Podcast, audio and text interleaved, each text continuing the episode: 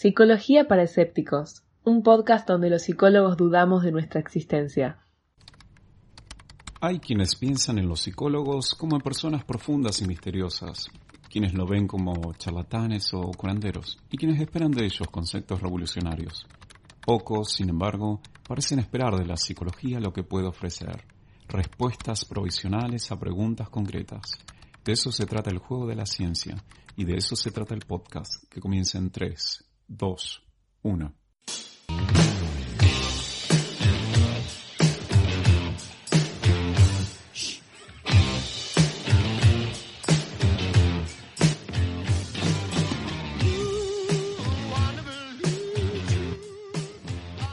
Escuchanos en Apple Podcast, Google Podcast, iBooks y Spotify. Seguinos en Facebook y en Twitter en arroba Pesépticos. Recordá que toda la información sobre el podcast y contenido adicional está disponible en www.sépticos.com.ar.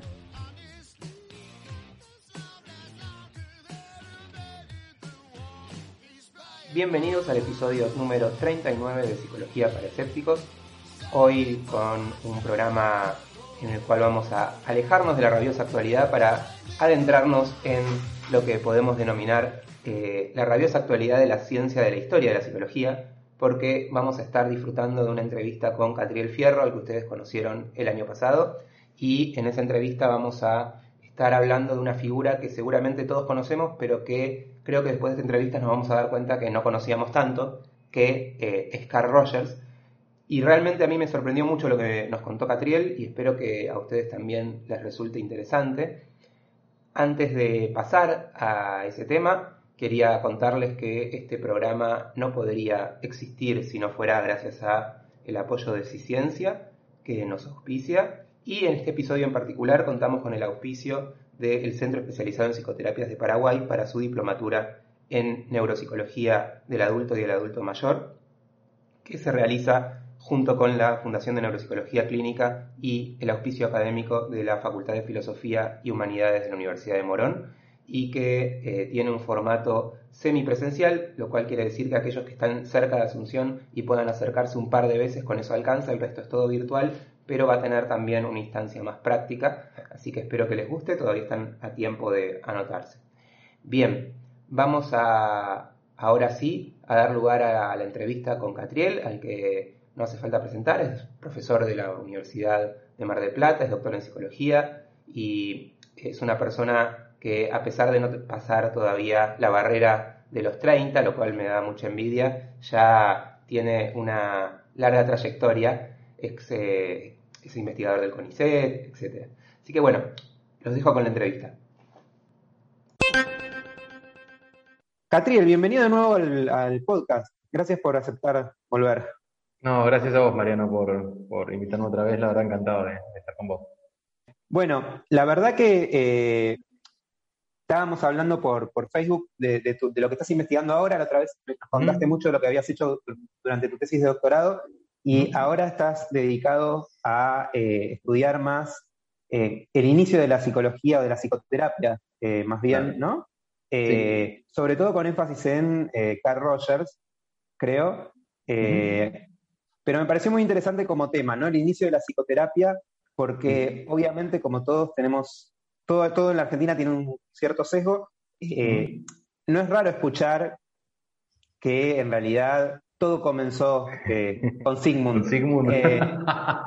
Eh, que lo, cual en muchos casos es bastante cierto, porque realmente la psicoterapia tuvo mucho ímpetu gracias al psicoanálisis, pero un poco lo mismo que me pasaba cuando hablé sobre las teorías del inconsciente y todo, que uno hablaba de teorías que, nada, Nietzsche hablaba del inconsciente, o sea, no es que una cosa que, surgió el día que, se le ocurrió a Freud. Eh, la psicoterapia también eh, empezó a tener exponentes, además de, los que ya conocemos más. Y bueno, una de las cosas, y ahora te dejo hablar a vos casi toda la hora, me sorprendió mirando es que justamente Carl Rogers fue elegido por los psicólogos norteamericanos y canadienses como el psicólogo, el psicoterapeuta más influyente de la historia, por encima de Beck, de Alice, de, de Ellis, de Freud, de todo. Eh, nosotros acá lo tenemos súper olvidado. La verdad que sí. Eh, es interesantísimo porque, bueno, aparte de lo que a mí me, me llevó a investigar este tema en la beca postdoctoral de CONICET es que, bueno, muchas razones, ¿no? Pero una, por ejemplo, es que yo solamente leí un solo texto de Rogers en la carrera de grado, y si bien yo soy muy crítico del enfoque eh, sabor de helado con las teorías, o sea, no hay que elegir lo que a uno le gusta, sino lo que funciona, lo que tiene evidencia, me, marcó mucho ese texto porque fue un, texto muy claro, era la última parte del libro de Rogers de 1951, Psicoterapia centrada en el cliente, donde él expone la teoría detrás de su enfoque terapéutico. Y me sorprendió muchísimo porque por un lado me parecía muy de sentido común lo que decía, muy consciente con cierta experiencia subjetiva, pero a la vez el tipo lo planteaba como una teoría deducida a partir de los datos. El tipo no partía de una teoría para después aplicar en la clínica, sino que lo que plantea en ese capítulo es cuáles son eh, las bases teóricas eh, y psicológicas y las bases terapéuticas para producir un cambio de personalidad en el consultante. Eso me marcó, digamos, en segundo año y después, bueno, eh, leí algunas cosas pero muy sueltas porque en el doctorado me enfoqué más en formación de psicólogos en Argentina, pero mm, también en la lectura para el doctorado y para el marco teórico me fui bastante más atrás sobre el tema de eh, cuando empezaron los debates sobre cómo hay que formar a los psicólogos. Y nada, también para mi sorpresa, Rogers fue uno de los primeros que en la década del 30, 40 abogaba por una formación científica, con práctica, no, no de laboratorio, sino con, con, entrenamiento en competencias profesionales, bla, bla. Y nada, es como que al momento de terminar el doctorado ya quería cambiar de tema y dije, bueno, eh, a ver si, si, si puedo hacer una transición copada. Y me encontré, digamos, esto, es como que, como vos decías, o sea, mi interés más que centrarme en Rogers solamente es tomar a Rogers como excusa. Esto es lo que solemos hacer los historiadores, tomar un autor representativo con mucho impacto, como es Rogers, y utilizarlo como ventana para todo un periodo, es decir, de ver cuán representativo era eh, esta figura respecto de los debates de su época y en qué cosas se diferenciaba. Eh, y sí, como vos decís, lo, la, lo último que, marco es la, entrevista, la encuesta que marcas vos, es una de, yo leí como media docena de encuestas desde la época en la que Rogers estaba vivo hasta la actualidad. Y bueno, seguramente es la de, la de Smith, la que leíste, que es del 2009, que el tipo dice en el artículo que es, como vos decís, un, no es simplemente una, una, encuesta así superficial, se, se, tomaron bastante laburo para entrevistar a clínicos norteamericanos y canadienses, estadounidenses y canadienses. Y lo que dice Smith en ese artículo es, Rogers es un caso clásico de lo que los sociólogos de la ciencia llaman obliteración por incorporación. ¿Qué quiere decir? Que sus ideas están tan embebidas en la psicoterapia de hoy que ya ni siquiera se cita. Es de sentido común recurrir a la empatía como mecanismo de cambio en la psicoterapia o los puntos, digamos, que Roger propone como esenciales en el cambio terapéutico. Así que nada, me pareció un tema. ¿Cómo, ¿cómo es ese término? Me encantó. ¿Obliteración? Obliteración por incorporación. Es básicamente morir de éxito. Cuando un autor Claro. Eh, están tan incorporado en un, en un, movimiento que incluso ya necesitan sus clásicos, porque se da por sabido, digamos. Que, y bueno, claro, claro, no, es que el, el, concepto me queda claro y de hecho es, es, es muy. Eh, digo, en ciencia eh, pasa mucho, es como esas cosas, es como cuando ya ciertas cosas te dicen, bueno, no, ni, ni las cites, ¿no? Que se yo, pones, claro, exactamente. Que por un lado es. O, o, pones una sigla y te dicen que ni tenés que aclarar qué sigla es, porque ya están todo tan incorporado. Pero cuando es con un autor es, es interesante, ¿no? sí, es súper interesante. Eh, ya pasó a ser como parte del, bagaje. Eh, y tuvo una, tuvo una carrera más allá de sus inicios muy, muy estrambóticos, eh, digo muy estrambóticos porque empezó más por el lado de la, de la agronomía, después se fue a la teología y qué sé yo, pero digo, después una vez que empezó a trabajar, tuvo una carrera mucho más parecida a las que vemos ahora, ¿no? Hizo su doctorado, trabajó en la universidad, eh, hizo consulta, ¿no? No fue esta cosa del genio eh, aislado o cosas por el estilo. Mira, Roger tiene un tema muy interesante que es que él constantemente se autobiografía en sus entrevistas y eso rechaza mucho la creación de toda una figura o de un héroe alrededor de él. Él tiene un montón, ya desde detalles como que los artículos suelen enfatizar el yo, mi experiencia, mi, mi, mi, que eso provocaba que le rechazaran los artículos porque no seguía la convención de estilo clásica. El tipo estaba muy en contra de eh, que se le hiciera un gurú o eh, una figura de autoridad, que paradójicamente una de las razones por las que yo me meto en el tema es, yo, yo, admiro bastante, digamos, a, quienes adoptan un, enfoque, digamos, humanista basado en la evidencia, pero hay mucha tendencia en usarlo. A, eh, Roger dijo tal cosa, Roger dijo tal otra, no podemos contradecir. Es casi idéntico a lo que sucede con figuras fundacionales como pueden ser Freud o Skinner, Y mm, eh, en parte mi, interés era reconstruir un poco los inicios de la carrera académica de él y ver cómo eso, digamos, o fue cambiando o cuál fue su aporte, digamos, o sus aportes a lo que vos marcabas al comienzo de el surgimiento de la psicoterapia ya como actividad específica eh, en el gremio de los psicólogos clínicos y ya no de los psiquiatras. Pero sí, como decís vos, eh, tuvo una carrera en algunas cosas eh, similar a un psicólogo del siglo XX, estudios de grado, maestría, doctorado, trabajo clínico y trabajo universitario, pero en otras cosas es muy atípico y yo, digamos, me, me interesan más y me centro más en esas, en esas diferencias, digamos. ¿En qué, en, qué, ¿En qué es muy atípico? Contame. Mira, en primer lugar, lo que vos marcaste del tránsito que hizo. Si bien es muy común que los psicólogos norteamericanos, por el, el elevado índice de, de protestantismo y de, de- de- de población evangélica que tienen, que muchos psicólogos venían de familias evangélicas y religiosas y consideraban a la religión como su, eh, su idea, digamos, su primer destino profesional, pasó con Watson, el conductista, creo que también pasó con Skinner, que también le gustaba la literatura, eh, con Stanley Hall, o sea, eh, Rogers es típico en que nace en una familia evangélica bastante conservadora y en su auto- autobiografía cuenta que no le dejaban salir, no le dejaban bailar, no le dejaban tomar. Y quizás en otro autor hubiera, digamos, seguido esa línea directa hacia el ministerio, porque él hacia los eh, 16, 17 años tiene en claro que quiere ser, en sus propios términos, como un mensajero de la palabra de Dios, ¿no? En términos evangélicos, no católicos. Eh, Tiene un viaje a China, que no voy a detener en eso porque por ahí muy, muy de detalle, pero tiene un viaje a China en el que es, va como representativo de la YMCA, la, la, jo- la Asociación de Jóvenes La Asociación Cristiana de Jóvenes. Exactamente, la Asociación Cristiana de Jóvenes. Va como representante norteamericano a China, un viaje larguísimo donde tiene contacto con otras religiones y con otros representantes de, de- de- de- de la religión evangélica y comienza a desencantarse por lo que ven del dogmatismo y la, del fuerte ímpetu, eh, digamos, evangelizador en un sentido literal de la religión. Vuelve a Estados Unidos a comienzos del 20 como un poco en- con una crisis de fe, pero igual elige empezar sus estudios en Nueva York, en lo que era el Union Theological Seminary, que era el seminario para, para sacerdotes más liberal de, de- de- de la ciudad, digamos.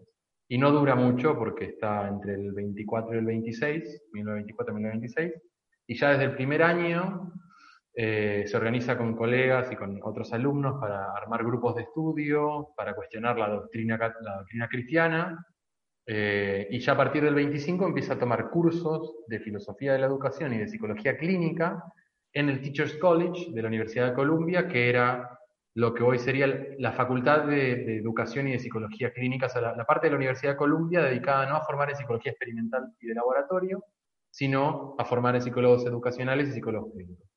O sea que un primer, eh, una primera cosa típica es que encontramos un autor que se frustra rápidamente con la religión y que arrastra a la psicología esa crítica al dogma en sus propios términos, algo así como él estaba buscando una profesión en la que su pertenencia a esa profesión no dependiera de la adhesión a crítica a cierta teoría. Mm. Otro, otro rasgo brevemente dicho de, atípico de Rogers es que no, no tiene un cargo universitario a, a tiempo completo hasta 12 años después de que se gradúa, o sea, él se doctora en el 31 y recién es en el 40-41 cuando lo contrata la Universidad de Ohio como profesor titular. O sea que entre 1931 que se doctora y 1940 se desempeña como psicólogo clínico y director de lo que sería un departamento de, de psicología clínica infantil en Nueva York. La mayor parte de los psicólogos de esa época o eran clínicos puros y no tenían cargos universitarios, o eran académicos puros y no tenían trabajo profesional. Roger llega a la universidad como docente y como investigador con una gran cantidad de trabajo clínico, de experiencia clínica, pero a la vez con un interés por validar empíricamente y de forma experimental esa evidencia. Eh. Y un último rasgo que a mí me parece atípico, eh, dos en realidad. Uno brevemente es que Roger se metió en un campo que en ese momento por cuestiones de género era eminentemente femenino. Dos de cada tres psicólogos clínicos hacia la década del 20 eran mujeres y Rogers, eh, digamos, era varón. Y él mismo atribuye gran parte de su tacto, de su sensibilidad con sus consultantes, sobre todo con los niños, ante las habilidades que él veía de sus colegas y de sus superioras, que eran casi todas las profesoras mujeres. O sea, eso es otra tipicidad, de un psicó- psicólogo clínico en esa época. Y bueno, por último, que bastante, bastantes años antes de morir, el tipo se frustra absolutamente de todo en la academia, en el 63, 64, renuncia a sus cargos universitarios y funda una institución privada, el Instituto de la Yola, interdisciplinario de estudios de ciencias humanas y filosofía y demás, y abandona, digamos, prácticamente por completo su, su, trabajo académico e investigativo. O sea que, ¿Qué lo, ¿qué lo, ¿qué lo frustró? Mira, el tipo venía acumulando, o sea, esta es mi interpretación basada en fuentes, pero bueno, es la interpretación de un historiador. El tipo ya desde la década, como te decía, del 20 o del 30, era como una persona muy intelectualmente independiente y que estaba muy en contra de trabas de todo tipo. Y ya en la década del 40-50, cuando pasa de la Universidad de Ohio a la Universidad de Chicago, que es donde, donde desarrolla la mayor parte de su, de su tarea académica investigando en psicoterapia, empieza a tener muchos choques con los psiquiatras. Eh, es un tema muy amplio y es uno de los ejes de mi beca postdoctoral, pero lo que nosotros entendemos como psicoterapia hoy, hacia 1900 era territorio exclusivo de los psiquiatras y la cosa estaba, el campo estaba, estaba como bastante marcado. Psicoterapia era el tratamiento de lo que se consideraba locura y enfermedad mental crónica, esquizofrenia, psicosis, etcétera, en institutos privados y en asilos. Y lo que hoy llamamos psicología clínica, a veces como sinónimo de psicoterapia, entre 1900 y 1930 en realidad era como una rama de la psicología educacional. Los psicólogos clínicos lo que hacían era evaluar, investigar y reeducar a niños con problemas conductuales específicos, eh, ecolalia, problemas de vista, problemas motrices. El psicólogo clínico no hacía psicoterapia porque la psicoterapia no solamente era para enfermos, digamos, mentales, entre comillas, o, o lo que ellos llaman mental illness, sino que era exclusiva de los psiquiatras. Rogers es uno de los primeros que empieza a escribir, publicar y hacer psicoterapia y en Chicago el departamento de psiquiatría, eh, digamos, se, lo pone, eh, por decirlo de forma amable, eh, le empieza a poner muchas trabas institucionales, muchas trabas burocráticas y ya empieza a acumular cierto digamos, malestar y ya en el 60 se empieza a desencantar también con lo que él considera es la filosofía de la ciencia subyacente a la psicoterapia, que según él trata de imitar a la física y a las ciencias más determinísticas y no da tanto lugar a la cuestión subjetiva. Y bueno, eventualmente tira la toalla y se dedica a sus últimos mm, años a. Porque digamos que Rogers es, por edad y por, los años que estamos hablando, eh, cuando él empieza a laburar, el psicoanálisis ya es una teoría muy, muy, muy, muy conocida y muy, muy hegemónica en, muchos ámbitos, y por otro lado, coexiste con todo lo que es la, parte más del desarrollo de las teorías conductuales, ¿no? Porque es Exactamente. contemporáneo de Skinner y un poquito más joven que Freud. Exactamente. De, hecho, es, ese es otro eje bastante como interesante y que es uno de los ejes centrales en mi, proyecto actual. Eh, ¿Cuál es la influencia del psicoanálisis en Rogers? Porque tenés un campo que suele ser el, el de los psicoterapeutas humanísticos actuales que dicen que eh, Rogers es un enfoque completamente original, de hecho es la tercera fuerza, entre comillas. Pero por otro lado tenés al propio Rogers que dice, eh, a mí lo que me abrió los ojos fue eh, la psicoterapia psicoanalítica de Otto Rank, que era discípulo de Freud, que hacía énfasis en la libertad individual, en la actualización, bla, bla, y también tengo como influencia Adler, que si bien es psicoanalista, se abre temprano de Freud y con ciertos conceptos de base psicoanalítica comienza a enfatizar las aplicaciones pedagógicas de la psicología, eh, la raíz social de ciertos problemas psicológicos, o sea que eh, hay como dos versiones, dos, dos narrativas tradicionales. Yo lo que encuentro a partir de, como te decía, yo me centro más que nada en el contexto anterior a que Rogers entra en la academia, en la década del 20, y su tarea hasta mediados de los 30. Y yo lo que he encontrado es que, para variar cómo pasa en la historia de la ciencia, es, es bastante un mito la idea de que Rogers no fue influenciado por el psicoanálisis. Por un lado, la Universidad de Columbia, si bien era marcadamente experimental y estadística, eh, y el propio Rogers dice que Freud era una mala palabra, cuando vas a las fuentes primarias, en los trabajos, ves que en el Teacher's College, donde se formó él, hay cursos con contenido psicoanalítico. Y sus profesores recomendaban contenidos psicoanalíticos, de Freud, de Jung y de Adler. Después, un poquito más adelante, en cuando él obtiene su, tesis, su, título de maestría en el 27, pasa todo un año en el Institute for Child, Guidance de Nueva York, que era uno de los primeros institutos donde trabajaban trabajadores sociales, psicólogos y psiquiatras de forma interdisciplinaria para prevenir y tratar conductas antisociales en jóvenes y niños. Y ahí encontrás que, ¿cuál es la orientación teórica predominante, particularmente en ese instituto de Nueva York? Psicoanálisis, adleriano y una mezcla, digamos, de psicoterapia, psicoanálisis ecléctico. O sea que Roger tiene psicoanálisis en la universidad, en su formación de maestría, en su práctica profesional predoctoral en este instituto, y después, hasta que se doctora, utiliza, por ejemplo, estas son unas cosas que no está publicado y que eh, con suerte yo voy a ser el primero que, publica sobre el tema, utiliza una técnica desarrollada por Carl Jung, de asociación de palabras, para diagnosticar perturbaciones emocionales en niños. O sea, sintéticamente, Roger cuando pone el primer pie en el campo clínico y, atiende sus primeros eh, consultantes, su mente, digamos, estaba eh, poblada por constructos psicoanalíticos. Claramente, a partir de, ahí sí ya lo que sucedió realmente se aproxima a la narrativa más clásica. Cuando Rogers empieza a ver que muchos conceptos psicoanalíticos, por no decir todos, empiezan a hacer agua, y Rogers empieza a tener como un conflicto ético, que también ha sido marcado por otros historiadores de la psicología clínica, el hecho de que los clínicos de esa época fueron los primeros que se enfrentaron con el dilema de la eficacia. Si yo trato mal a este chico y lo devuelvo a su casa, eh, va a tener peores síntomas. Si este niño que está acusado de incendiar un edificio lo trato eh, con una técnica que no es eficaz y lo devuelvo a su hospicio, va a prender fuego el hospicio. Es como que Rogers empieza a tener un dilemático en el sentido de preguntarse qué es lo que funciona y guiarse por lo que hoy diríamos era la evidencia. Así que es ahí, a mediados de los 30, cuando empieza a echar mano a otros conceptos psicoanalíticos no tan ortodoxos, como la terapia de Rank, que te decía, y a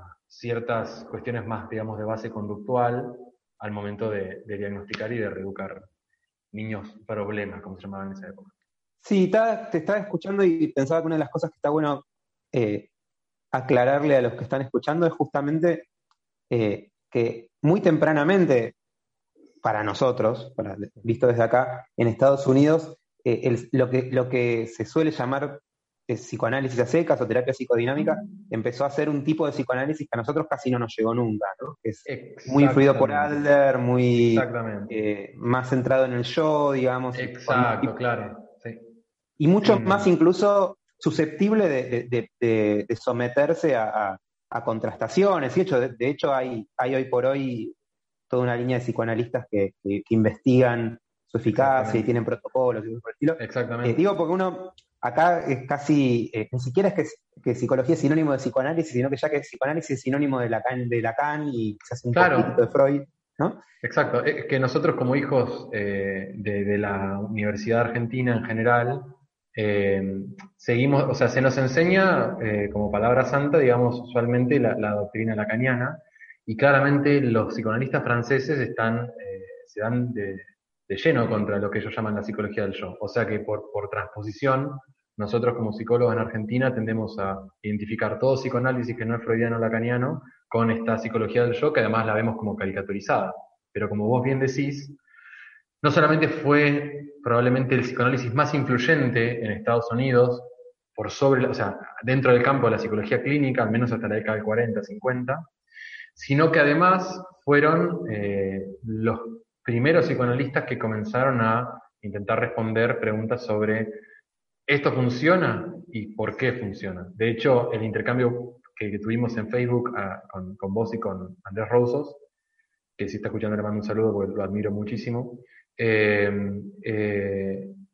fue porque compré, digamos, el manual de, de Garfield, y una de las razones por las que me compré la primera edición, que es tan vieja y que hoy al terapeuta no le sirve mucho, es que es el único libro en el que se reproducen textualmente las cifras de los primeros tres o cuatro estudios que hicieron los institutos psicoanalíticos europeos sobre eficacia del psicoanálisis. Recién a finales de la década del 20 a los psicoanalistas del Instituto de Berlín y otros más les ocurre decir, bueno, vamos a hacer estadísticas, aunque sean muy básicas, de cuántos entraron, con qué diagnósticos, qué hicimos y cuántos mejoraron y cuántos empeoraron.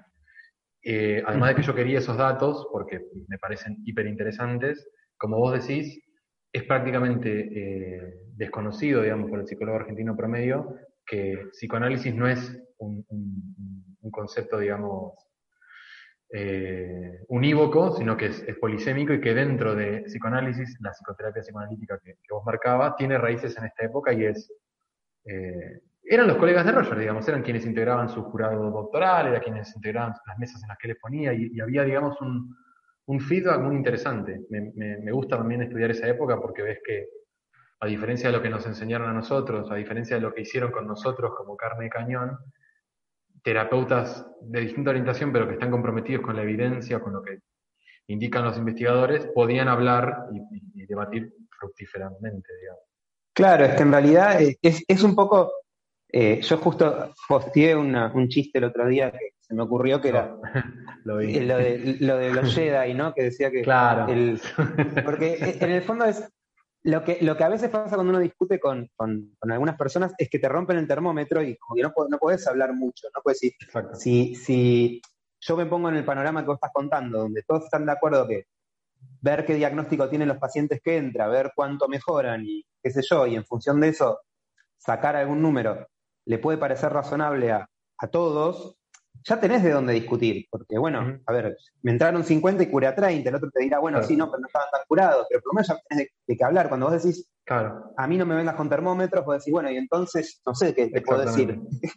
Eh, y, creo que en ese sentido es, no, es, no es patrimonio del psicoanálisis, sino de nuestro psicoanálisis, la cosa tan antinúmero. Claro, exactamente, ante que cualquier intento de manipulación de variable que hace este tratan de positivista, medicalizador, pero una cosa interesante y que, bueno, yo espero muy humildemente generar, o sea, una parte del impacto que humildemente eh, espero generar con mi trabajo sobre los inicios de la psicología clínica es ese, es marcar por un lado, o sea, dicho de forma sintética, que mm, creer las cosas que creemos tan caramente los psicólogos argentinos implica una distorsión histórica fuertísima y una omisión o una relectura interesada fuertísima del 90% de la historia de la disciplina. O sea, yo no, pretendo marcar que Rogers tiene una raíz psicoanalítica para decir, como hace muchos psicoanalistas, ah, ven que el humanismo no es original porque es psicoanalítico, sino marcar precisamente por ahí un poco lo contrario, de que los enfoques terapéuticos nacen y mueren de acuerdo a múltiples influencias, pero que lo que, digamos, rige a veces el debate, o lo que idealmente tiene que regir, es el raciocinio, la apelación a la evidencia y, algo más que el retorno a los grandes maestros o que la, palabra autorizada. Eh, mm. centrarme en Rogers de esa década, en el pequeño Rogers o en el temprano Rogers, como le digo yo, es una lección de humildad, porque ves un tipo que recién está empezando en una disciplina hiper fragmentada y con muchas discusiones, que está dando sus primeros pasos eh, tentativos y que son ensayo y error, la mayor parte fracasados. Ahora, con suerte, va a salir publicado un artículo mío History of Psychology, donde muestro que eh, el tipo cuando agarra el test de asociación de palabras de Jung, lo agarra porque en ese momento no, no había una mejor herramienta y la prueba en niños y al correlacionarlo con la experiencia clínica más experimentado, encuentra que el test no sirve para diagnosticar o identificar niños problemas. ¿Y qué dice el tipo? Hay que rechazar el test, no hay que usarlo. Y, no publica sobre eso, de hecho por eso no hay, no hay literatura histórica sobre el tema, pero dice, advierto en contra de la utilización de este test con población joven. Y para mí eso es un flash, porque es, en vez de, cocinar los datos o de, torcer la interpretación, eh, más en un contexto de, un estudio de maestría, el tipo dice, los datos no encajan, hay que buscar otra cosa. Lo mismo en el doctorado. Sí, que es algo que a mí me, la otra vez escuchaba gente de otro ámbito hablando de eh, cuando muchas veces los, eh, los, las investigaciones no funcionan, que dice que, bueno, que muchas veces eh, al que más hay que convencer de que, hay que, de que hay que poner el dato negativo o, hay que, o simplemente hay que seguir investigando y no publicar nada, es al pobre pibe que está haciendo su doctorado, porque él, él quiere que la investigación funcione para doctorarse y no le importa tanto. Eh, pero justamente se supone que hay un marco de, el director de tesis, entre otros, que le dice, bueno, mm. si no dan, no dan los números, pero es todo un acto de honestidad intelectual que es difícil hacer cuando, Exactamente. Ah, te cuesta un par de años de, haber laburado al pedo. Exacto, un par o cinco. E, en ese sentido también, eh, yo por suerte ahora estoy teniendo mucho, mucho acceso a manuscritos y cosas originales, tanto de Rogers como de sus profesores. Y por ejemplo, clínicos de talla internacional de esa época, como Leta Hollingworth, que fue, fue pionero en estudio de diferencias individuales y también de psicología de género, eh, claramente que, que, es la psicóloga que Rogers dice que le introdujo a él a la psicología clínica con, mucho afecto y humildad y, calor humano, dice él, eh, es una, vos la lees, es una mina que literal dice, eh, literalmente dice, eh, no me vengan, digamos, con enunciados y teorías que atrás no tengan una tabulación o que no tengan una, un mínimo, una mínima correlación estadística. Y lo tenés a Roger cinco años después haciendo el doctorado dirigido por ella y por otro psicólogo clínico re importante de la época, Woodwin Watson, que la tesis doctoral de él era, su, idea era diseñar una batería de tests para identificar niños con perturbaciones emocionales. Perturbaciones emocionales que, repito, que no, fueran, digamos, trastornos muy severos o con base biológica, porque eso era territorio de los psiquiatras. Pero el tipo empieza a probar los tests disponibles y encuentra que ninguno funciona. ¿Y qué hace? Trata de crear uno nuevo. Pero bueno, cuando lees la tesis, yo la leí en, durante la cuarentena, en, junio julio, que me la facilitó la nieta de Rogers, eh, Francis Fuchs, que también una amabilidad enorme, me ha facilitado mucha documentación y demás. Y lees la tesis y a, mí me causa gracia porque medio me siento identificado, o sea, 70, 80 años después la cosa sigue igual, el tipo tratando de hacer eh, un test probándolo, validándolo, dándose a especialistas, probándolo en una población control, y encuentra que el test tiene una correlación, no sé, o sea, no se compara con los índices de hoy, pero 0.4, eh, o sea, 0.56, o sea, para esa época prácticamente nulo. Y el doctorado, el tipo termina, la tesis doctoral termina diciendo algo así como, intenté hacer un test que fuera eficaz, no, el test no es lo eficaz que yo quería y no mide lo que yo creo que debería medir, tiene que usarse con cautela, si es que se usa para mí eso como historiador, además de que es hiper interesante, es eh, un ejercicio de lo que vos decías, honestidad intelectual eh, durísima, porque es, bueno, cinco años y no funciona. Pero también, bueno, qué sé yo, es como que parte de la tarea, ahí, ahí me pongo poperiano. Avanzamos cuando sabemos que no funciona. Eh, avanzamos cuando encontramos lo que funciona y también avanzamos cuando encontramos una vía que decimos no, por acá no, porque no, no, no hay agua en este pozo, digamos. No sé si se entiende. Em, sí.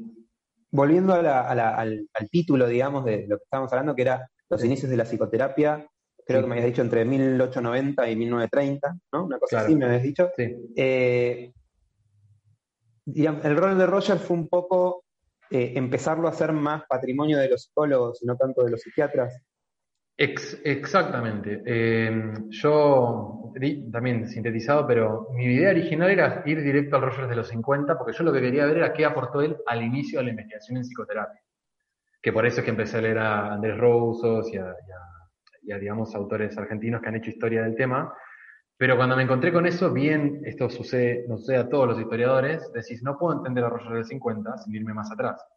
Medio que me fui demasiado atrás, y bueno, terminé en el periodo que dijiste vos, pero eh, tal como vos decís, yo, uno de los aportes, digamos, quizás el esencial de Rogers a nivel socioprofesional, no a nivel teórico o a nivel psicoterapéutico, sino a nivel profesional, es, fue participar de una cruzada que ya existía antes de que él eh, estudiara, que era la de hacer parte del patrimonio de los psicólogos clínicos el tratamiento de enfermedades mentales, Em, y bueno, o sea, digamos, lo va logrando de forma muy progresiva. Yo, por ejemplo, en la tesis doctoral de él que te nombraba recién, que eso es algo también que ningún historiador encontró y son lo que espero publicar pronto, vos lees la tesis superficialmente y no, no detectás nada raro, pero cuando la lees con, esto en mente, o sea, con la pregunta de qué aportó al cambio profesional o cuáles eran los debates profesionales de esa época, psiquiatras contra psicólogos, lo que el tipo está haciendo en su tesis doctoral es literalmente eh, y digamos de una forma subrepticia, pero igual efectiva, sacarle una herramienta a los psiquiatras para, hacer, para a los psicólogos. ¿De qué forma?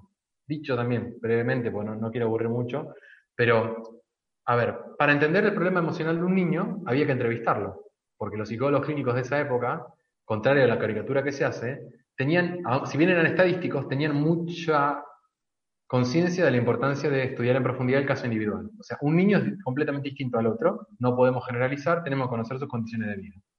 Para conocer sus condiciones de vida hay que entrevistarlo en profundidad, hay que conocer a su familia, que lo hace el trabajador social, hay que conocer su estado mental, que lo hace el psicólogo clínico, y hay que conocer su estado físico, que lo hace el psiquiatra. Pero ¿cuál es el problema? ¿Quién es el único autorizado a entrevistar al niño? El psiquiatra. O sea que el psicólogo, hacia la época en la que Rogers empieza a estudiar y a trabajar, estaba muy limitado en su rol profesional. Era el encargado básicamente de aplicar tests de inteligencia y de personalidad y a lo sumo eh, puntarlos, pero ni siquiera interpretarlos y tampoco diagnosticar ni tratar al niño. ¿Qué hace Rogers en la tesis doctoral? Hace un test de papel y lápiz donde las preguntas del test son las preguntas que hacían los psiquiatras. Y como era muy típico de los psicólogos clínicos de esa época, que su aporte doctoral fuera un test nuevo, Rogers, a mi criterio, pero me parece que es bastante obvio cuando uno lo lee con detenimiento, lo que está haciendo es decir, bueno, dado que mi experiencia profesional en este instituto que yo te decía, donde hizo su estudio predoctoral, si, si, si necesito entrevistar al niño y conocer su pasado para tratarlo de forma efectiva y eficaz, pero solamente lo puede entrevistar el psiquiatra, necesita una forma de conocer el pasado del niño y en profundidad que esté habilitado al psicólogo. ¿Y qué hace el tipo? Hace un test sobre eso. Y si bien no aparece mucho en el doctorado, eh, se entiende es como que está, eh, no sé, metiendo de incógnito o, digamos, eh, haciendo como un tráfico de, de competencias profesionales. El tipo publica el test y se empieza a usar muchísimo y en 1935-36, además de que tuvo reseñas muy buenas, era como el sexto o séptimo test más utilizado en, clínicas psicológicas. ¿Y por qué? Porque el clínico entraba, entraba a, la oficina con el niño y le decía al psiquiatra, no, solamente le voy a tomar un test, no lo voy a entrevistar. Pero en el test escrito estaban todas las preguntas que hacía el psiquiatra, ¿se entiende? Y aunque, en ese aunque parece, mm, digamos, un, detalle o algo pequeño, a nivel histórico es algo muy significativo, porque significa continuar avanzando en esto que yo decía que era como la cruzada de los psicólogos por la psicología clínica, de una forma muy, muy pequeñita, es como eh, muy progresiva, muy lenta, pero muy eficaz. Y mm. lo que vos me preguntabas, y seguramente iba más para el, impacto más significativo que tuvo, que bueno, tiene que ver con, con, esto que estoy escribiendo ahora el doctorado, que fue su base, pero como vos marcás, el gran impacto de Roger fue a comienzos de los 40, cuando además de que empieza a publicar libros sobre psicoterapia, eh, siendo psicólogo, de hecho, Counseling and Psychotherapy, que se tradujo como eh, Counseling y Psicoterapia, fue el primer, en teoría fue el primer libro sobre psicología clínica y psicoterapia escrita por un psicólogo, y durante la década de 40 es cuando él comienza a publicar y, difundir lo que se llamó después enfoque centrado en el, en el paciente o en el cliente, que se muestra como alternativa al conductismo del psicoanálisis, y la empieza a romper bastante a, ya a finales de la década de 40, cuando empieza con lo que otros historiadores consideran que son los primeros estudios sobre proceso y resultados, sobre todo proceso en psicoterapia. Es, dicho de forma sintética, Rogers es uno de los primeros, si no el primer psicólogo clínico que empieza a trabajar y publicar con base, digamos, eh, sistematizada, tratamientos para preguntarse, bueno, para responder la pregunta de qué es lo que está operando en, la terapia que hace que el consultante cambie su personalidad.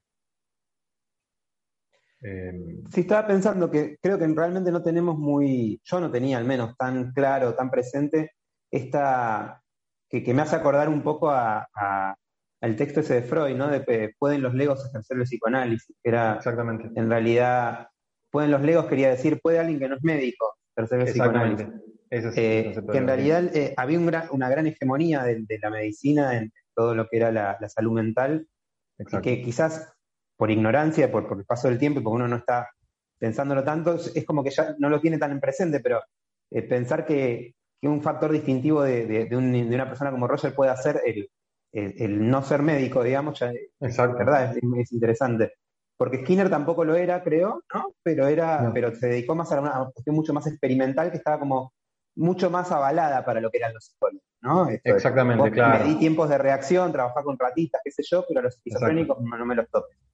Exactamente, exactamente, exacto.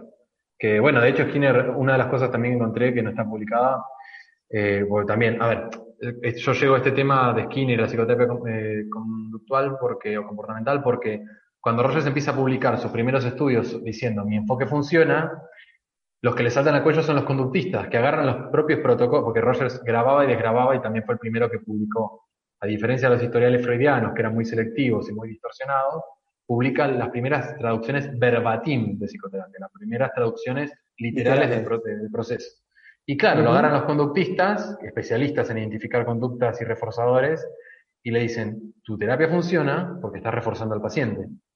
Y ahí se arma muy interesante un debate bastante pacífico, pero igual eh, bastante eh, con mucha argumentación y debate sobre, ¿es la psicoterapia de Rogers una nueva psicoterapia o es conductismo disfrazado. Y ahí yo cuando empiezo a buscar papeles para ver, bueno, cuándo se da este debate y cómo, eh, Skinner, digamos, si bien no tuvo, como vos decías, una influencia directa en la aparición de la terapia de la conducta, porque fueron más bien Volpe y antes de Volpe, eh, Mary Cover Jones, que era colega de Rogers en Columbia, la primera que aplicó desensibilización sistemática en niños. Pero bueno, Skinner fue coautor de lo que se considera el primer trabajo de aplicación de el enfoque puramente experimental, bien sacado del laboratorio, a lo que creo recordar eran pacientes veteranos de la Segunda Guerra Mundial.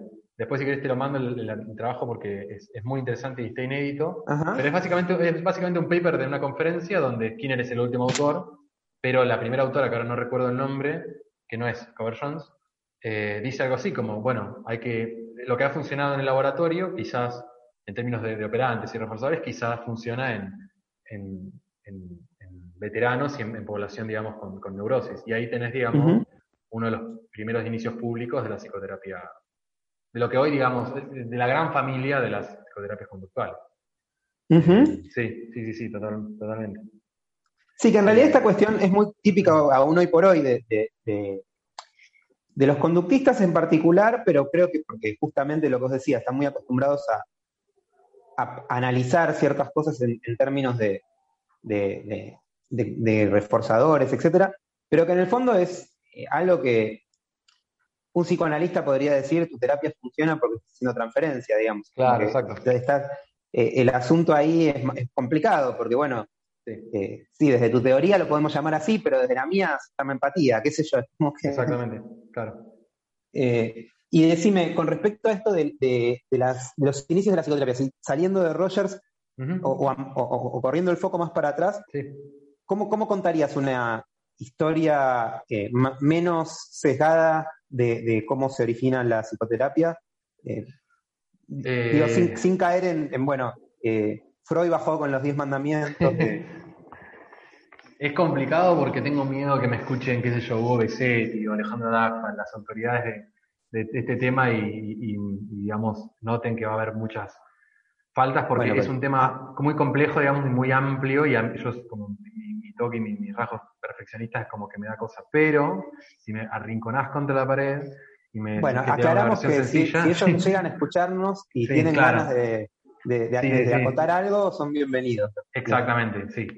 Em, a ver, em, psicoterapia, digamos, como, como término, aparece hacia fines del siglo XVI, fines del siglo XVII, pero se empieza a entender como tratamiento eh, moral o tratamiento de los enfermos con este tipo de nuevos cuadros, como las histerias y la neurosis, hacia el siglo XIX, con el trabajo de los autores que muchos conocemos por la formación que tenemos, Charcot, Bergheim, Janet. O sea, un, primer, eh, una primer pata, estoy sintetizando violentamente, ¿no? Pero una primer, una primer pata de la psicoterapia, o sea, una primer pata de lo que se entendía como psicoterapia en 1900 está en la, en la tradición médico-psiquiátrica francesa, de autores que comienzan a investigar por medios muy disímiles, entre ellos la hipnosis, el posible tratamiento, la posible causa, el posible tratamiento de estas enfermedades, como la neurosis, que no eran tan, tan, tan graves, o las muy, muy graves, como la psicosis,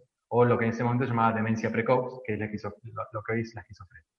Por un lado tenemos la tradición francesa, que es en la que Freud se forma casi el 90%, porque estudia con va, a las conferencias de Charcot, intercambia con Janet, bueno, claramente están los trabajos con Breuer. Tenemos toda una tradición médico-psiquiátrica. Lo que a mí me interesa más, que porque es lo que más he menos estudiado y porque es por ahí donde Rogers tiene por ahí una pata más fuerte, es otra, digamos, tradición mucho menos conocida, que es el de las clínicas psicológicas. A ver, en Estados Unidos, eh, hacia fines del siglo, o sea, hacia 1870, 1880, predominaban psiquiatras, porque la psicología no, era, recién estaban naciendo como disciplina independiente, predominaban psiquiatras. además, digo, que también eh, la, psicología no había nacido y la psiquiatría no era lo que es ahora, porque casi no había exactamente, tampoco. Claro, exactamente. O sea, literalmente eh, la psiquiatría en esa época era casi ver cuáles eran los pacientes muy graves, diferenciar los muy graves de los apenas graves y los muy graves eh, ponerlos en hospicios de por vida y los menos graves tratar de rehabilitarlos en granjas o en lugares en las afueras de la ciudad, pero, o sea, no era, no era digamos, tratamiento, era prevención entre comillas y más prevención eh, para la sociedad, digamos, que para, el, pobre, digamos, eh, enfermo mental o el, paciente. En Estados Unidos, hacia fines del siglo XIX, encontramos un, fuerte predominio de la psiquiatría de este tipo, como decía vos y como decía yo, eh, en hospicios y en instituciones públicas y privadas.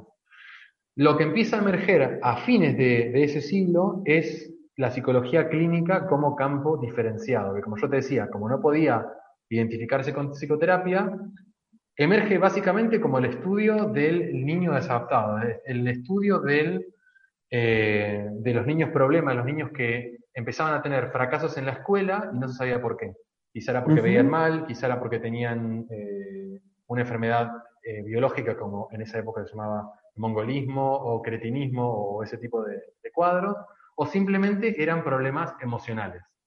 ¿Cuál es el, si, si Charcot o Bernheim o Freud como hijo de esa tradición es uno de los fundadores de la psicología clínica o de la psicoterapia, el otro fundador indiscutible es Leibner Whitmer, que cuando uno lo nombra es como que la gente te mira, te dice, ¿quién es ese?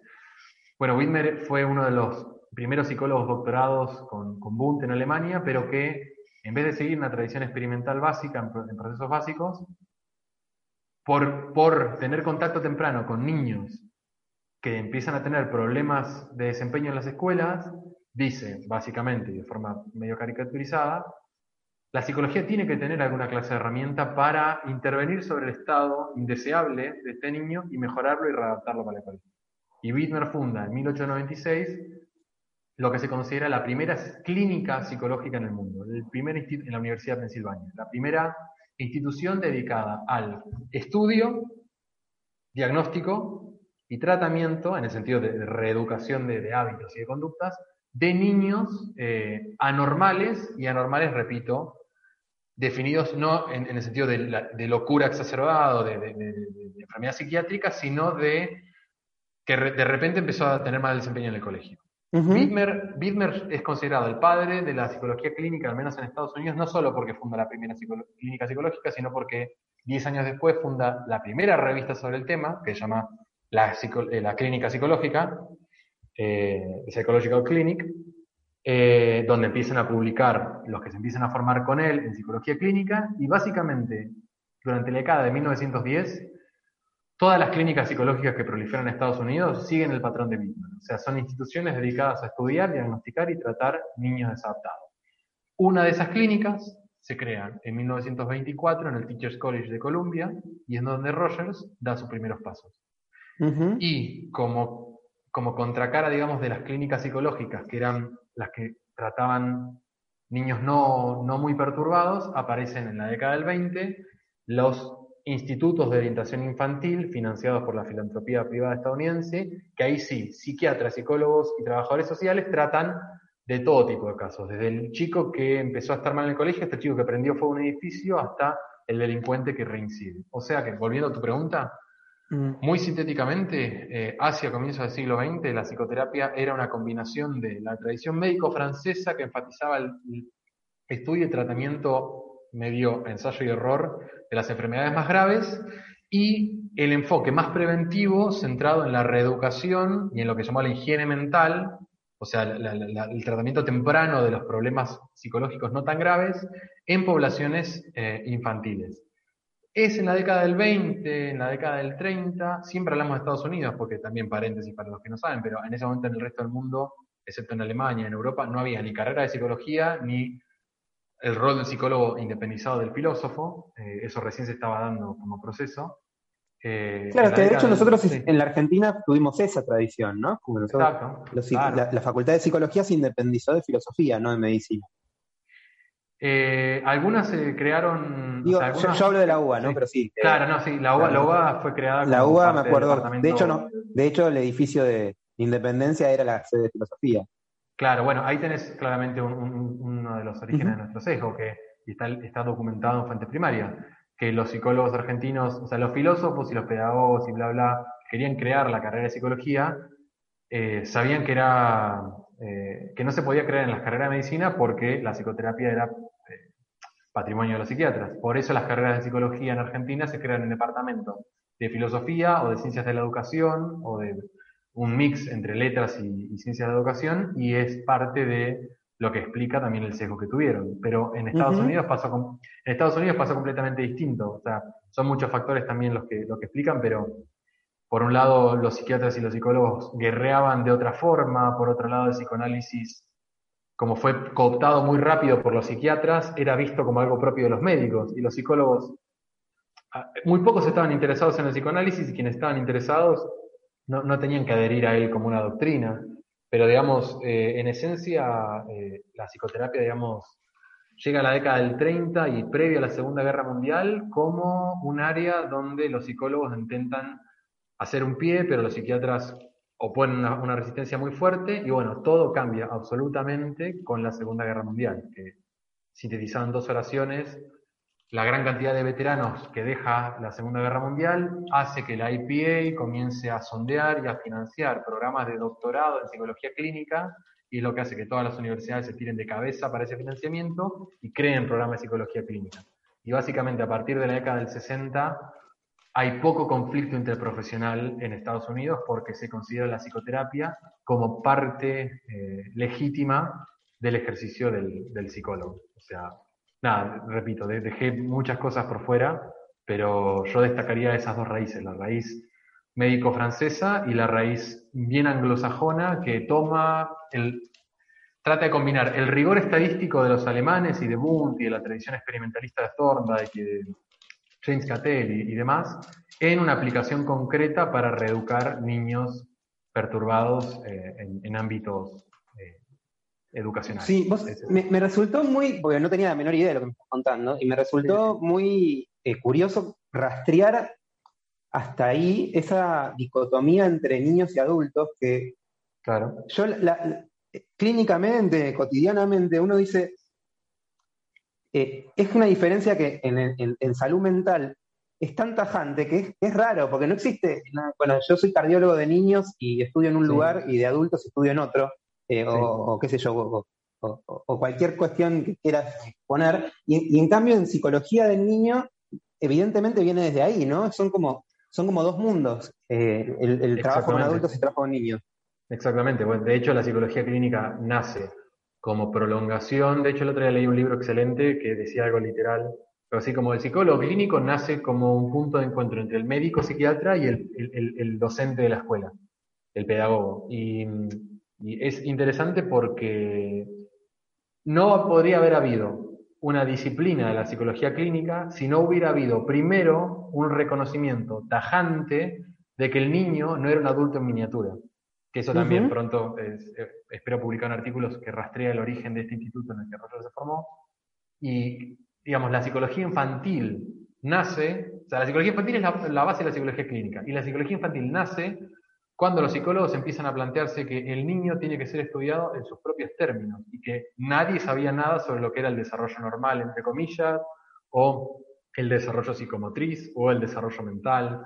Es cuando los psicólogos empiezan a darle más bola a los niños, ya no como pequeños adultos, sino como eh, seres con, digamos, con, fuero propio e incluso como el futuro de la humanidad, porque imaginemos siglo XX, con todo el vuelo y por la filantropía y por ver al niño como el futuro del progreso, eh, ahí, digamos, tenés eh, la raíz de la psicología clínica, en los niños, en los niños desadaptados. Ya cuando se trataba de alguien de 18, 19, 20 años, e inserto que tuviera un lo que en ese momento se llamaba field mindedness, o sea, una mente débil, fuera imbécil o, idiota o moron, términos horrendos, pero bueno, que se usaban en la época. Lo que hoy llamaríamos discapacidad intelectual. Exactamente, lo que hoy llamaríamos discapacidad intelectual, eh, excepto que fueras un, adulto con una discapacidad intelectual que hacía que la edad mental fuera la propia de un niño, eras, digamos, patrimonio del psicólogo clínico. Eso también cambia, y ahí volvemos al inicio con Rogers.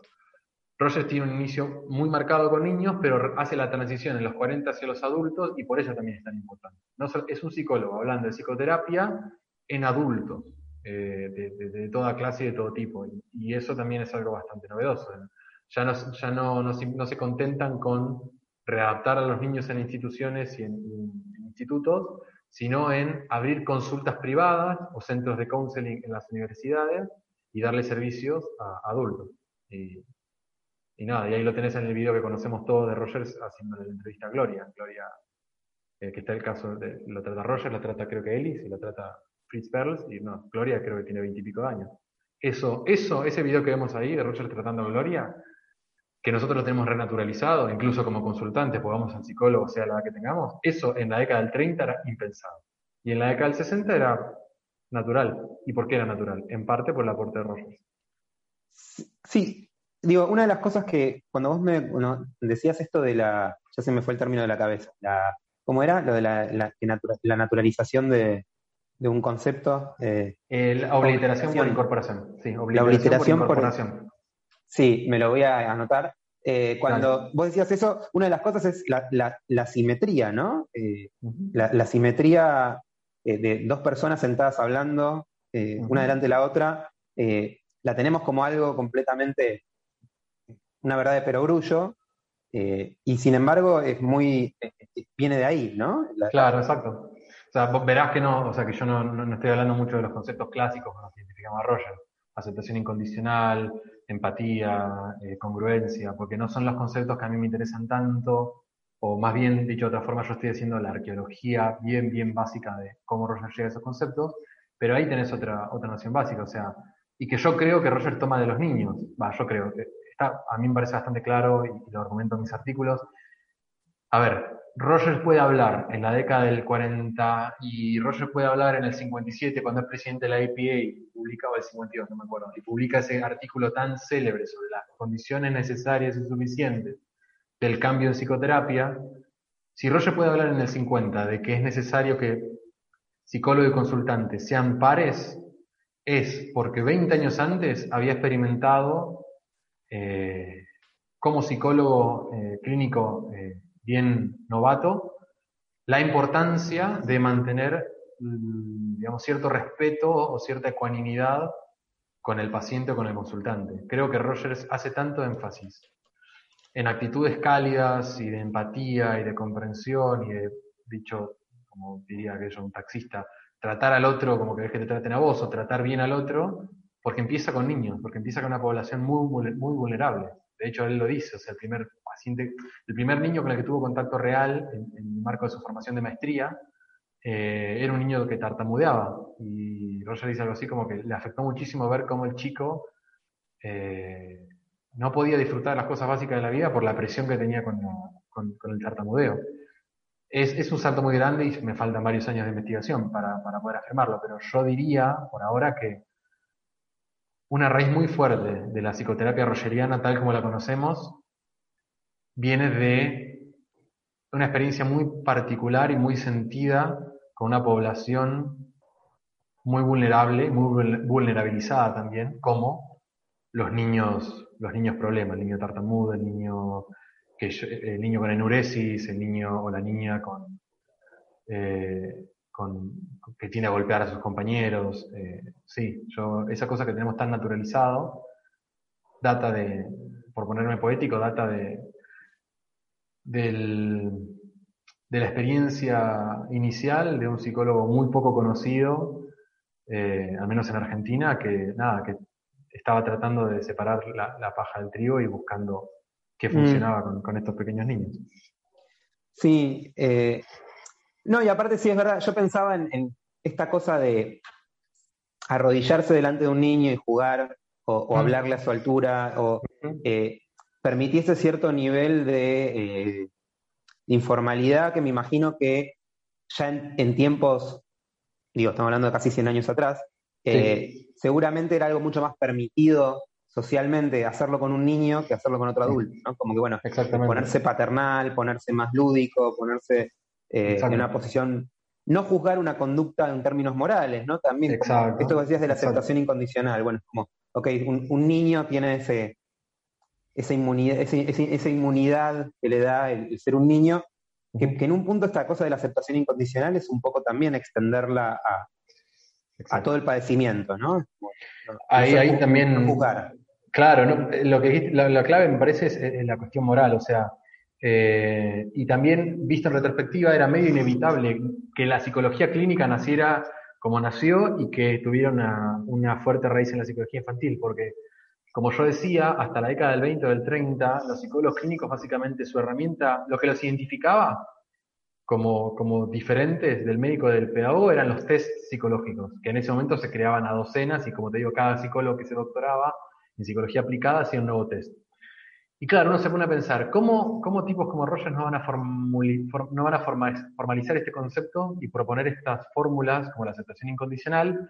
Sí, antes, mucho antes de su tarea profesional, ya mientras hacían su carrera de grado y su formación de maestría y su formación doctoral, estaban constantemente en contacto con niños, a través de tomarles técnicas para diagnosticarlos o a través de tomarles técnicas para validar su propio instrumento. Es como que, eh, no voy a decir que todos, porque seguramente había, digamos, muchos psicólogos eh, insensibles y bueno, hay algunos que yo he leído que vos decís, lo tuyo era la zoología, hermano, porque no, me parece que no estás tratando Con, un, con, un, ser humano, pero, pero muchos Hollingworth, que era la profesora Rogers, el propio Rogers, Ruth Andrews, que es otra psicóloga que no, que no, se conoce mucho, eh, Elizabeth Cunningham, que eran todas las, profesoras que tuvo Rogers, vos lees sus textos y claramente se desprende, un, además de un rigor científico muy destacable, una preocupación muy marcada. ¿Y por qué esa preocupación marcada? Y porque, a ver, para, para, para validar tu test, tuviste que tener contacto con 180 niños. Rogers creo que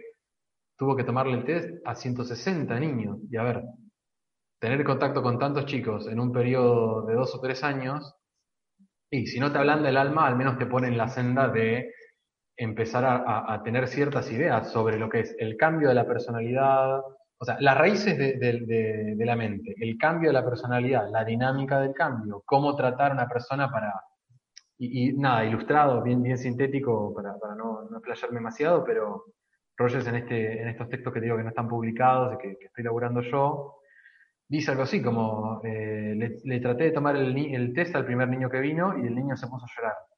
¿Por qué se puso a llorar? Porque no entendía la consigna y se sintió frustrado. Ahí Roger tiene que readaptar la consigna del test de forma que el niño se sienta no, no tan desafiado, sino como, él dice algo como challenged, o sea, interpelado a participar y desafiado, pero no, no, no frustrado. Y claro, vos te das cuenta que la propia idea de psicología, la propia noción de cambio, la propia idea de personalidad que tenían Rogers y sus coetáneos, estaban empapadas en, el tratamiento diario con niños que, nada, que tenías que tener tacto, tenías que tener, eh, tenías que tener, digamos, un, mínimo grado de, cuidado y de calidez. Y nada, repito, mm. me parece muy casual que este tipo, con una conciencia tan temprana sobre lo que era el la fragilidad y la importancia de cuidar bien y tratar bien a los niños, 20 años después nos hable de que hay que tratar, a ver, lo digo así general, no, pero tratar al consultante como un niño, o sea, querer, o sea, que aceptarlo incondicionalmente, no presionarlo, no proyectarle valores y hacer de la terapia un espacio donde se pueda expresar libremente. A mí eso, yo no soy clínico, pero yo leo eso y a mí me, retrae esas raíces de Rogers en la psicología infantil.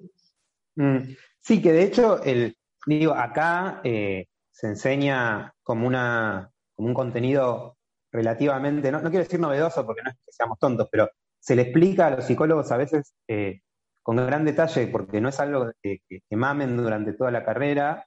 Eh, ¿Qué quiere decir la aceptación incondicional? Que justamente es, es algo que si vos lo pensás, eh, es una de esas cosas, ok, a alguien se le tuvo que ocurrir primero, se le ocurrió a él, pero hoy por hoy es es casi indispensable, porque es como, bueno, en el fondo, ¿cómo voy a ayudar a alguien si no acepto que, eso, que eso que le pasa, le pasa, eh, no lo juzgo, no lo, no lo valoro?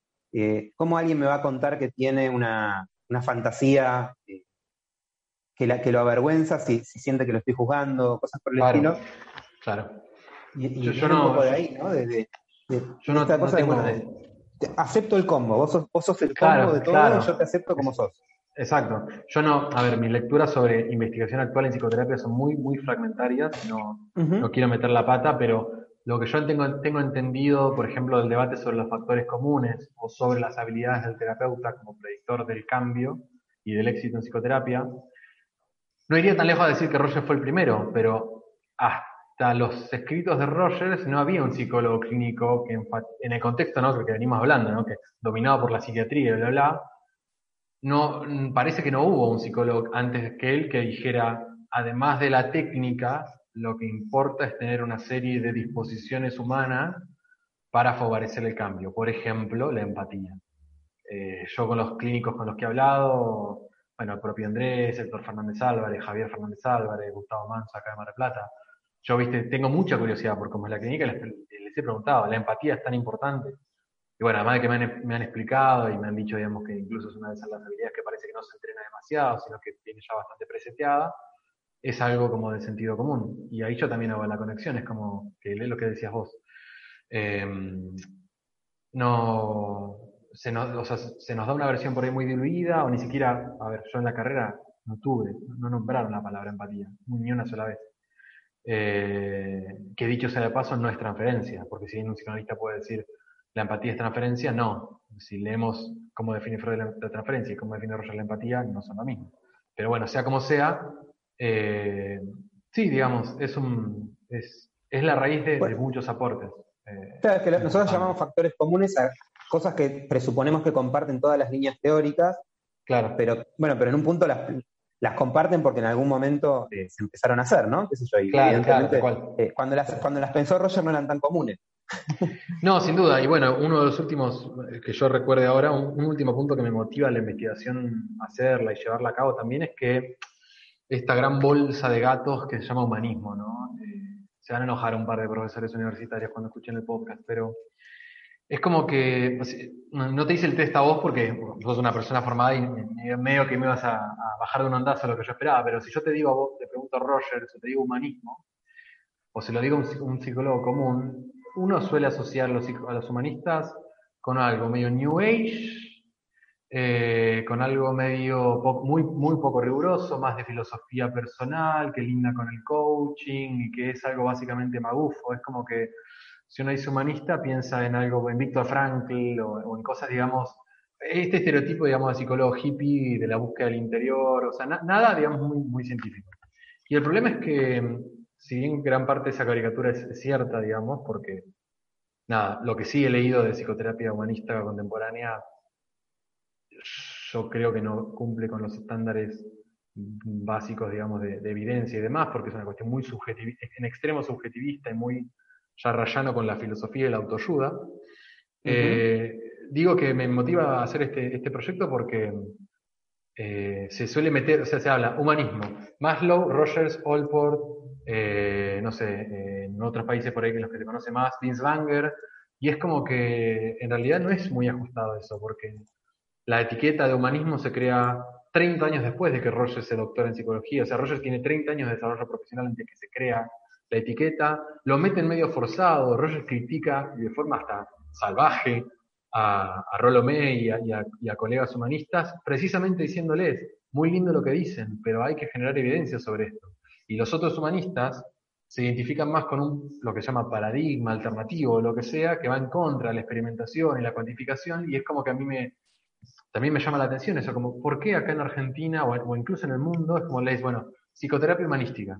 y se mete a un montón de autores, y en particular, que es lo que a mí me interesa, Rogers no, o sea, sí, si ampliamos mucho el, concepto de humanismo, cumple con, las ideas básicas. Un, sujeto autoactivo que se actualiza, que, es neutro, bueno, bla, bla, pero decir Rogers es humanista es como omitir 40 años de su formación, desdibujar, o sea, omitir, omitir esos años de formación, desdibujar contrastes muy fuertes y sobre todo omitir la crítica que él hacía a todo el movimiento y que era una crítica cientificista, era una crítica que se basaba en 30 años de tratar de generar evidencia sobre por qué este enfoque funciona, por qué otros no, ¿se entiende? como que, también me, gustaría con mi, investigación traer un poco más de rigor a, este uso.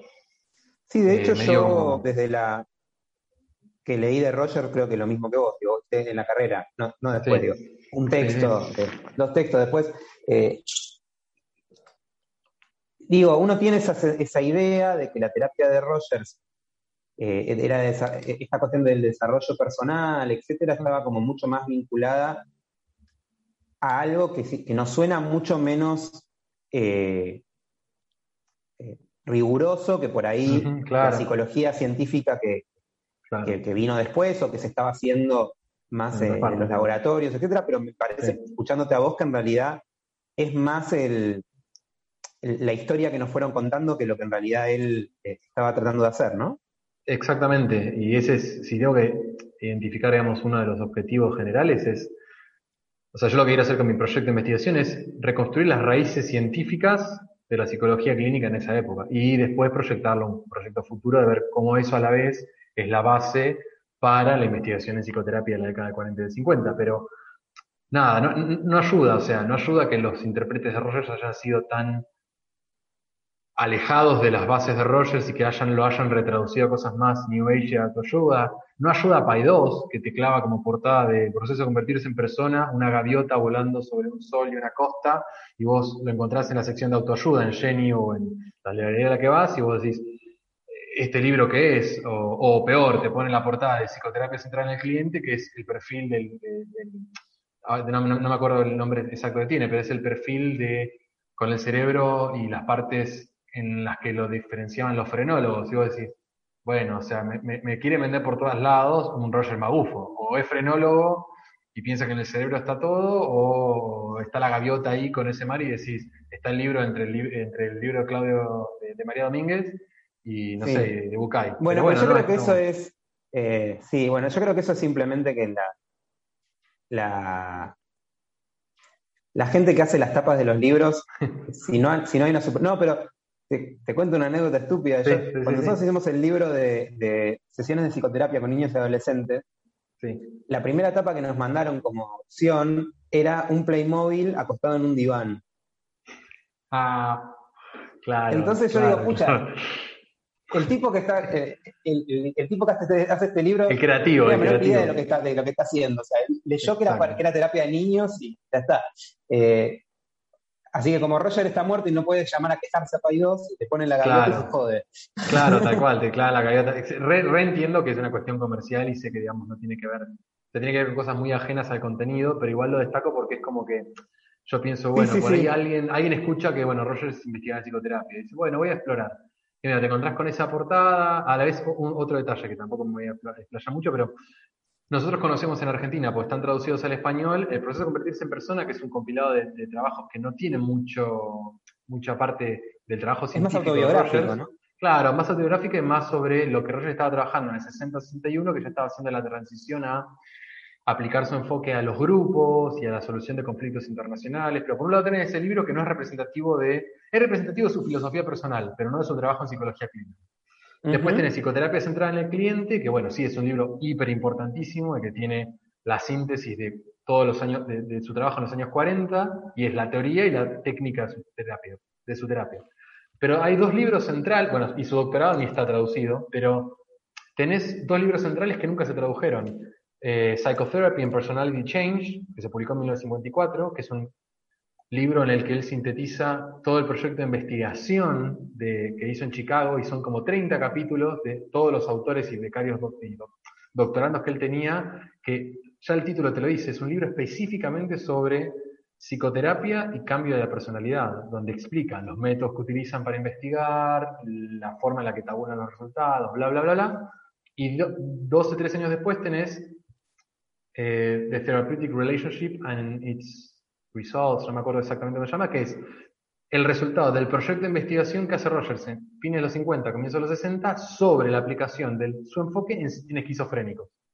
Que bueno, spoiler, no tuvo muy buenos resultados, pero bueno, la intención valía y todo el libro Tampoco de hay mucha gente que pueda decir que tiene buenos resultados. Claro, tal cual. En su, defensa, en su defensa podemos decir eso, pero lo que voy es que tenemos dos libros hiper importantes con mucha data cruda para leer y ubicar a Rogers en, su lugar en la historia de la psicología clínica, en la historia de la psicoterapia, pero no están traducidos y son inconseguibles. Y es como que eso también me lleva a querer trabajar, a ampliar un poco la mirada que se tiene en Argentina, en el mundo de habla hispana, de un Rogers que no nació en el 60, o que no nació, digamos, hablando de, esa filosofía personal o de, sus convicciones, sino que es un Rogers más, eh, por usar una etiqueta, digamos, más cientificista, más ajustado a los datos, más estadístico, donde si, esto, si las dos variables no correlacionan, hay algo que está fallando, ¿se entiende? Es como, no, diría, experimental, porque a nivel histórico el término experimental se utilizaba más para las investigaciones de laboratorio, incluso ya en los 40-50,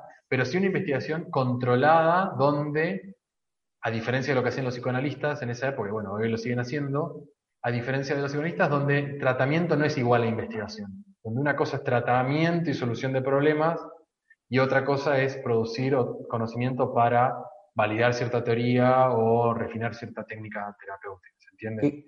En una época en la cual las investigaciones justamente clínicas de esto del pre y el post y qué sé yo, eran mucho menos comunes que ahora. No, no, las inventó Roger, pero, pero eran mucho menos comunes. El trabajo de, sí. de en el que criticaba tanto el psicoanálisis, este trabajo de, que los pacientes salían peor de cómo entraban, creo que es del 50 por ahí. O sea, sí, el 52, sí, sí, sí. Eh, digamos que había mucho menos de eso. Sí, bueno, según un artículo de, Russell y Orlinsky del 96, Roger fue el primero que utilizó un grupo control en un estudio de investigación. Yo no, yo no, lo chequeé Mira. y no sé, digamos, eh, cuán riguroso es, porque bueno, para chequearlo hay que buscar qué se hacía en la época y si fue el primero, pero no me extrañaría nada que con, con el acceso que tuvo a amplia población estudiantil en el centro de counseling, o sea, el centro de psicoterapia de la Universidad de Chicago, eh, haya sido el primero que destinó un grupo para un grupo para control. Claro, exacto. No, no sé, hay que chequearlo, pero... No, no, pero, pero sí, bueno, por eso dije, bueno, no, yo, yo, no tengo el dato tampoco. Ponele que no fuera el primero, pero sí, claramente era un, era un, pionero, aunque no fuera el primero, El, quinto, el sexto, pero no era algo común en esa época. Exactamente. Eh, interesante, la verdad que el Roger que no conocemos. Exactamente, si algún día escribo la... Un, historiador de la psicología en Argentina que ahora vive afuera, Fernando Vidal, se hizo muy conocido con el libro llamado Piaget antes de Piaget, donde hace más o menos esto, pero con Piaget, mi sueño medio es, de acá tipo 8 o 9 años, eh, escribir un libro que probablemente se llame Rogers antes de Rogers, el, pequeño Rogers, no creo que me acepten el título, pero es la idea, digamos, es, eh, es reconstruir, digamos, una parte poco conocida de un autor muy, muy influyente y, como decía al comienzo, utilizarlo como ventana, porque si bien me interesa Rogers, repito, es más una excusa también, porque me atrae su figura, Qué, qué raros son eso. Me atrae la figura de Rogers, pero más, más que nada también me atrae como ventana toda una época. Así que nada, en un futuro quizás ahí estará Springer o mm. ojalá sea Springer. yo no sé si será casual, pero eh, tampoco vamos a ponernos conspiranoicos, pero eh, eh, es, es, es, curioso que de estos tres personajes, ¿no? De, decíamos que Roger era un poco como la tercera vía, ¿no? Que eso estaba Skinner, Freud, que justamente el menos personalista, el menos paternalista y todo es el que menos nos ha llegado también. Y yo creo que... había menos proselitismo. Mira, es loco porque, o sea, yo creo que el tiro le salió por la culata. Eh, repito que si me escuchan algunos humanistas más ortodoxos se van a enojar, lo lamento por, por ustedes chicos y chicas, pero a ver, Roger durante su vida enfatizó muchísimo el que era una persona más, que no tenía que tener un tratamiento especial, que no quería que hicieran un mito de él. Le funcionó bastante bien mientras vivía, porque si bien se le acercaban, o sea, parece que genera el efecto contrario. Cuando te presentas como eh, un no líder, la gente te, te, erige como líder. Y el tipo le funcionó bastante bien mientras vivía porque tenía voz y voto, pero mi, lo que he leído también, a partir de que él muere, hay como todo un culto a su personalidad y un culto a su figura, y es como, por eso te, te lo decía como respuesta a tu comentario, es como que Claramente es hay muchísimo menos proselitismo que respecto a Freud y quizás hay un poco menos de fanatismo que con Skinner en los círculos conductistas más rápidos, pero nada, te metes en algunos, espero que no escuchen los del grupo de Facebook esto, pero si lo escuchan lo lamento, nada, te metes en algunos grupos de Facebook y Rogers es Dios, ¿entendés? Y es un fervor que yo he visto nada más en los psicoanalistas más rápidos, y eso me choca. Pero sí, claramente es, lo contrario de lo que el tipo quería. De hecho, el tipo lo que quería era, creo que lo dice en su autobiografía, o sea, lo que el tipo quería era, ¿cómo era que dice? Ayudar a la gente a cambiar. Mm. Eso era lo que quería. Empezó con la religión porque pensó que era lo que quería, encontró que la psicología era una herramienta eh, secular y no religiosa para cambiar a la gente, a la gente que quería cambiar.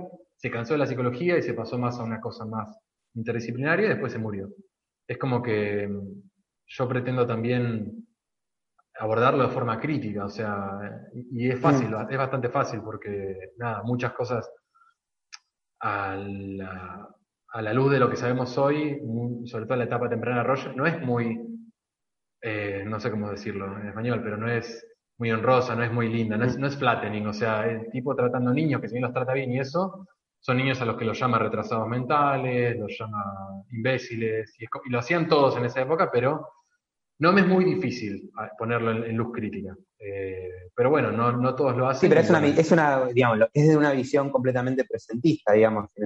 Es como cuando se lo acusa Freud de machismo, de machista. Bueno, sí, también este, vivía en el siglo XIX el hombre, principio del XX. Yo, yo, lo, marco porque, si bien el presentismo es una de las falacias que los historiadores aprendemos muy temprano a evitar, y yo no. A mí me es fácil no ser presentista con las figuras históricas.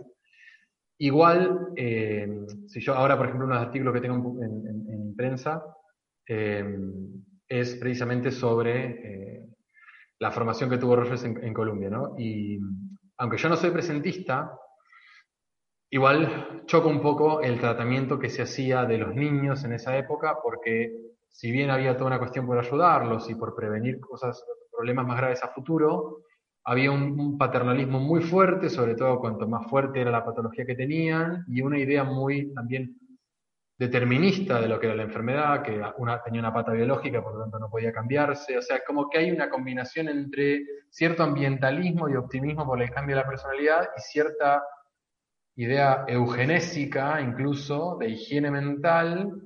Y nada, cuando publicás eso en las revistas históricas, los colegas del ámbito a eso lo consideran crítico, porque te ven a vos como una figura que en vez de embellecer o de tapar la parte por ahí más, por decirlo de un modo grosero, eugenista de Rogers, que choca mucho con la imagen que se tiene de él, en vez de pulir eso, a, mí no me importa. O sea, si el tipo lo hizo, lo voy a publicar, ¿se entiende? Es como que... Sí, que de hecho también es anacrónico hasta, digo, yo lo leí en un libro de historia eso hace un tiempo, eh, que justamente, que la eugenesia empezó a tener muy mala fama después de la Segunda Guerra Mundial. Exactamente. En realidad era una teoría de la cual se hablaba en los cafés y nadie, se ponía colorado, hasta que vino Hitler y la quiso aplicar, entonces bueno, ahí después como que ya no se vino el tema, pero, pero tampoco, pero eso también es presentismo, ¿no? Todavía nadie había eh, planteado ciertas cosas, y era como una especie de visión ingenua de lo que es la selección natural. Bueno, está bien. Exacto.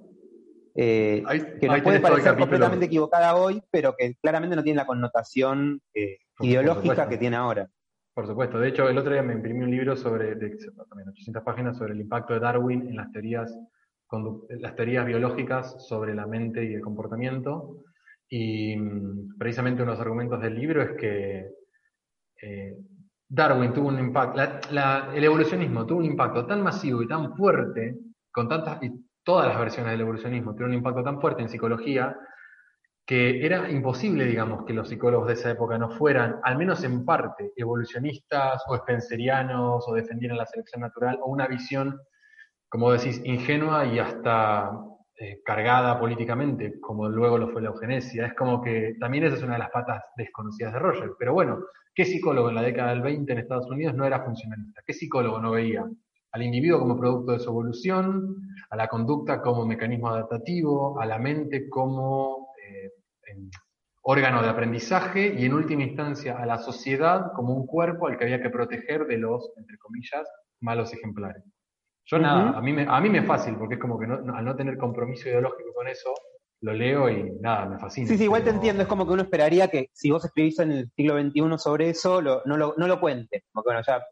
Claro, o, lo cuentes, o lo cuentes, o lo cuentes si tenés, por ejemplo, una, si el historiador tiene una agenda política, por ejemplo, si yo fuera ultraliberal, eh, en el sentido por ahí más anglosajón del término, eh, vería muy mal las doctrinas conservadoras, por ejemplo, la eugenesia, y tendría que ser un libro eh, que vaya en contra. Pero eso también es mala historia, o sea, si bien todo historiador tiene su agenda, parte de la idea de la investigación en historia es utilizar la agenda como la que formula las preguntas, pero después la reconstrucción mm. histórica no puede estar teñida de eso. A mí como en particular no me, o sea, no, no, no me choca eso, me, no tengo drama, digamos, en, en trabajarlo, aunque repito, es, es, un poco chocante, no tanto Roger, pero sus coetáneos, verlos tan, eh, tan concentrados en reducir el malgasto público a través de reducir a los eh, enfermos mentales, entre comillas. Pero bueno, como decís,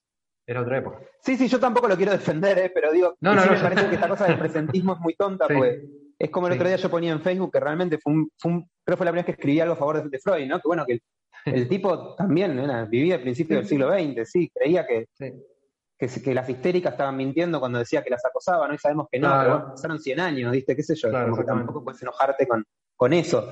Eh, quizás sí, eh, es verdad que quizás la respuesta a eso vino más del lado del conductismo con una visión completamente de tabula rasa que también fue bastante absurda. Claro, y que incluso, bueno, ahí yo mi beta histórica, pero los conductistas eh, fundacionales no defendieron ni de tabula rasa, ni Watson ni Skinner, y es como que eh, ahí también hay, un montón, digamos, de... Por eso terminan siendo, ni, ni Freud, ni Skinner, ni Rogers son el problema, terminan siendo los discípulos que se vuelven como rávidos eh, bueno, Freud impulsaba mucho ese fanatismo. No sé si no es Skinner y sé que Roger no lo hacía, pero bueno, lo que voy es que son, son, son las, es la dinámica intergeneracional que se va dando y que va distorsionando el, la idea original. Y algo que, bueno, terminamos pues ya es retarde, pero no digo que, creo que hay algo que simplemente es, no importa, o, quizás es muy difícil saber por qué, pero los psicólogos somos de, de esas ramas que nos encantan los, eh, los papás, ¿no? Nos encanta tener las figuras grandes, que yo, eh, el, busto de alguien, no importa de, quién. Eh, entonces, yo no, yo no me quiero poner. mucho con la, con, la idiosincrasia, porque. A eso iba, claro. Yo no me quiero poner anti, anti nadie, pero creo que como argentinos tenemos tendencia a los casicazgos. Necesitamos casi. Sí, a mí me da gracia, te digo esto. X político, no importa, pero cero carisma, y vos escuchás en los medios diciendo eh, el, no sé quéismo y el qué sé yo, y vos mm. decís, si son capaces de generar personalismos hasta con una mega, porque es que bueno, hay, vos, llega el cacique, que, cualquiera que dice dos cosas ya es una escuela. Es que creo que vos vas a ser mucho mejor que yo, pero cognitivamente estamos medio cableados como para disminuir la incertidumbre y minimizar la glucosa que usamos en el cerebro y la verdad, los caciques y las etiquetas nos sirven como heurísticos, o sea, nos sirven, o sea, no digo que esté bien, pero es como que, igual me choca como a vos, pero es como que ya eh, no, no me sorprende el ver el nivel de personalismos que armamos, pero sí me sorprende los efectos nocivos, porque ¿a qué lleva eso? A falta de diálogo, mm. a, la muerte de la ciencia, porque el, el recurso a la autoridad y el magister dixit es la, la, guillotina que le corta la cabeza a la ciencia. Es verdad. yo creo que eso es lo que. Ahí, ahí viene todo lo que investigaste vos. Yo creo que eso tiene mucho que ver con cómo es la formación. Yo creo que hay muchas carreras en las cuales uno tiene la sensación, cuando ve cómo es la carrera, cuando escucha hablar a los estudiantes, de que se hace mucho énfasis durante las primeras etapas en que adquieran una especie de conciencia epistemológica, de que adquieran una eh, una identidad como científico, cuestionadora, no dogmática, qué sé yo. Eh, y psicología es todo lo contrario, es como que vos entras y te estás tratando de convencer de que, tienen la posta. Exacto. Y que bueno, también haciendo autocrítica falla mucho eso que vos dijiste de la idea del ciclo básico, que es fomentar el pensamiento crítico y la actitud científica y alejar a los estudiantes de los personalismos. Falla, o sea, las asignaturas de epistemología fallan, las asignaturas de historia fallan, sea, también lamento a los colegas que me escuchen de cátedras a las que yo admiro mucho, pero yo como docente soy muy consciente de mis limitaciones y hay algo que está fallando en el sistema universitario y en las carreras de psicología que hace que eh, la parte de la carrera que tiene que abrir la mente en el buen sentido, no todo vale, un eclecticismo rápido, la parte de las carreras que tiene que, que preparar al estudiante para dotarlo de criticidad para que luego sepa elegir aquello que tiene evidencia, no funciona. Y es como, bueno, si mm. ese primer tramo no funciona y después en el otro tramo lo bombardean con un solo o dos solos autores diciéndoles, esto tiene la posta, es como que, bueno, egresás sabiendo lo que dijo tal autor, sabes lo que dijo Piaget, sabes lo que dijo Freud, sabes lo que dijo Esquina. Pero, nada, te dan un nene que tiene un problema o una mesa para arreglar o lo que sea y te dicen, bueno, toma, arreglalo y no sabes, ¿sabes lo que dijo tal autor hace 100 años? El dilema. En fin. Sí, no, la verdad que yo te digo que haberte conocido me, llevó a, revalorizar mentalmente la importancia de eh, justamente la, parte histórica para entender un poco la, profesión, porque eh, efectivamente es, eh, nada viene de un huevo, ¿no? Entonces, uno te escucha hablar y dice, bueno, y la verdad que por eso uno entiende muchas cosas. así que nada, te mando un abrazo, Catriel. Gracias, un, placer, como siempre. un placer para mí también y la verdad te agradezco mucho la invitación y bueno, seguir con el programa que está fantástico.